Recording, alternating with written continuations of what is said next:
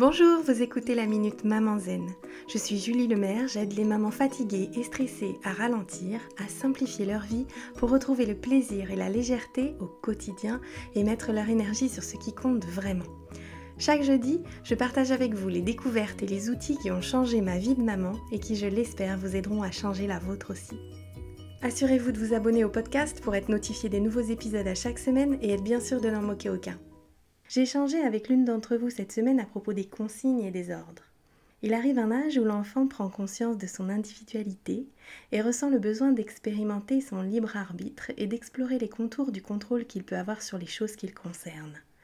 Chaque consigne, chaque ordre que nous lançons vient créer de la friction, de la résistance et finalement de l'opposition. C'est une phase naturelle du développement de l'enfant et c'est finalement une bonne chose parce que comme le dit Alfie Kohn, les enfants apprennent à prendre de bonnes décisions en prenant des décisions et non en obéissant aux ordres. Alors évidemment se pose la question de comment amener l'enfant à intégrer ce qui doit être fait. Laver ses mains en rentrant de l'école, débarrasser son assiette après le repas, brosser ses dents avant le coucher, etc. Il y a une chose très simple qui fonctionne très bien, c'est poser des questions. Quand on pose une question, on invite le cerveau à résoudre une énigme. Quand on dit à l'enfant Qu'est-ce qu'on fait en rentrant de l'école? Le cerveau se met en action pour trouver la bonne réponse. On se lave les mains. Et comme c'est lui qui trouve la bonne réponse, ça lui donne envie de passer à l'action. Si pour la même action je donne un ordre, va te laver les mains, le cerveau passe en mode analyse pour vérifier que cette consigne est bien compatible avec son écologie personnelle. Est-ce que c'est juste?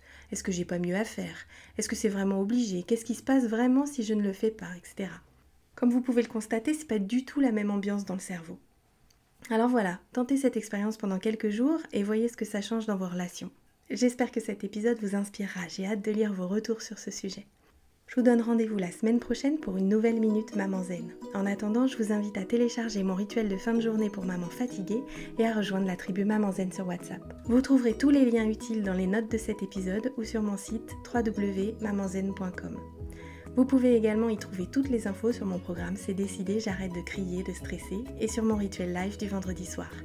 Si ce podcast vous a plu, la meilleure façon de le soutenir est de laisser un avis 5 étoiles ou de le partager sur les réseaux sociaux. Ça permettra à d'autres mamans de découvrir le podcast plus facilement. A très vite